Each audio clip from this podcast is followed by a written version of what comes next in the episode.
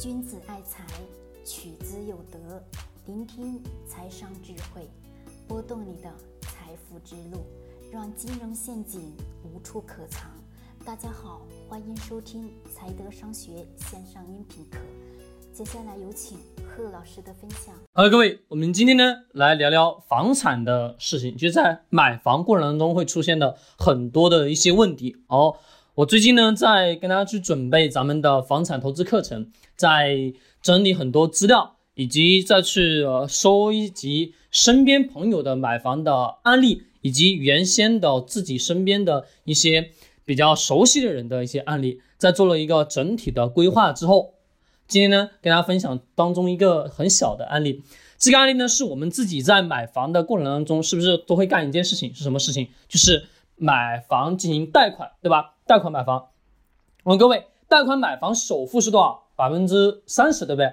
总共房产价值的百分之三十，对不对？假设说这个这套房子是一百万，一百万干嘛？你得要去至少手上得要有三十万，对吧？有三十万的情况下，你才能去把这套。房子买下来，对不对？我问各位，是吧？没有错吧？那是的确没有错。但是呢，我们在买房的这个过程当中，我们总是会认为的，只要说是按照房产的总共价值的一百万，只要付出百分之三十首付百百分之三十就够了，对吧？我问各位，还有没有其他的费用？有，切记一定要记住，买房过程中还有其他的一些因素，什么因素？这个过程当中可能。房贷批下来并不能达到七十万，懂吧？并不能达到七十万。我问各位，为什么？为什么批个房产的贷款不并不一定能达到七十万？可能还有什么？可能还有一个房产税总得要交吧？这是一定得得要交的。在买卖房屋过程中，是房产税是一定得要交的，对吗？各位，好，这个过程当中。就有这么一种案例，就是刚刚跟我讲的这个一样，首付是多少？首付三十万，首付三十万买的房子是一百万，但是跟这个业主把房子的合同签完之后，签完之后呢，到了去银行贷款的这个过程当中，发现银行并没有批给他多少，并没有批给他七十万的贷款，没有，只批了多少？只批了五十万的贷款。只批了五十万的贷款，还有其他的多少？还有其他的，是不是得要自己垫付二十万出来？身上这个人身上呢，只有三十万的钱，只有三十万，只有三十万，没有其他多余的钱，而且还没算上什么，还没算上这个房产税还得要交的钱，各位，对不对？还得要交一些七七八八这个钱，那个钱的。这个过程中是不是也会有一些其他的一些？但发现自己没有那么多钱怎么办？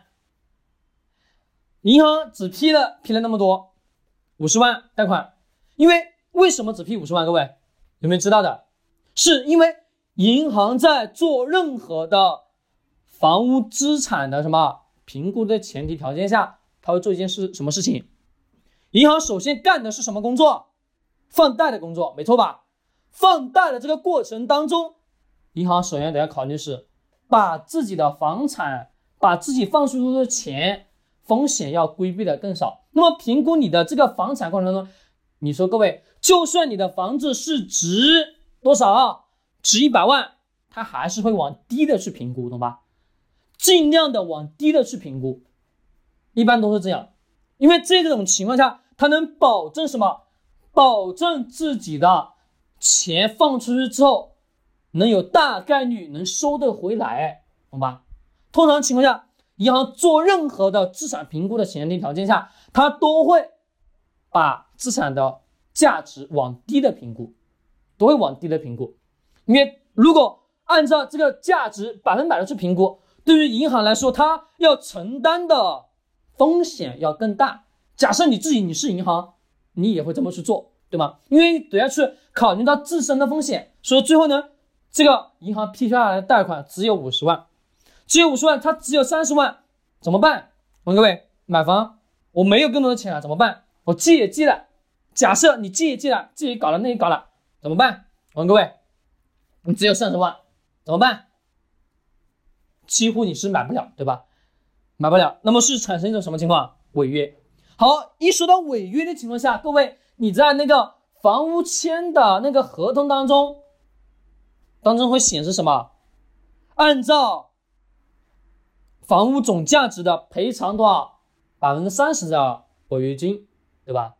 还要赔偿百分之三十的违约金。你又没钱买，银行又一批又没批下那么多贷款，刚好一又开始违约，一违约，按照合同流程一走，还要赔给人家百分之三十的钱。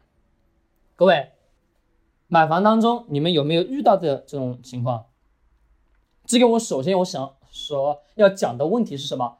是你自己在买卖房屋的过程当中，前提做的。第一件事情，先把你的钱算清楚。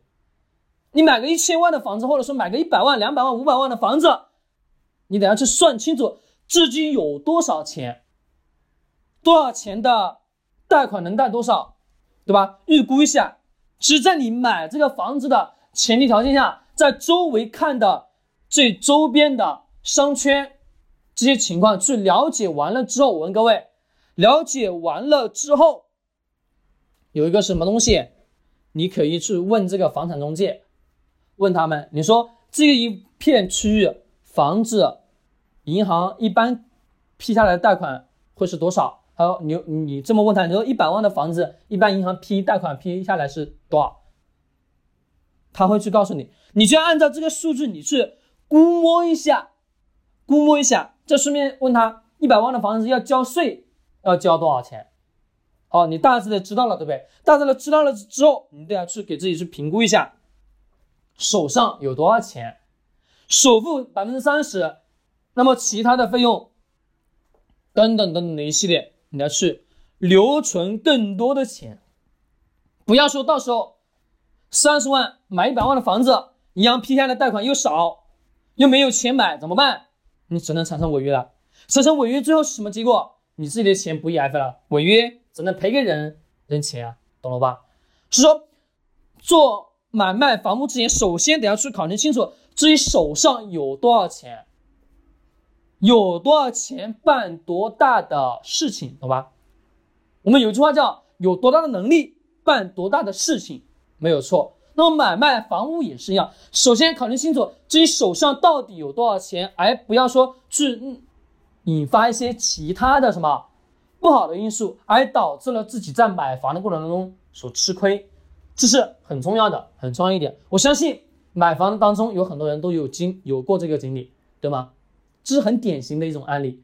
是说，首先先去把自己的钱算清楚，以及买房需要多少钱，以及需要缴纳多少税，以及去预测一下这个银行能给你贷多少的款。等等的一些，把这些算好之后，再去做下一步的决定，懂吗？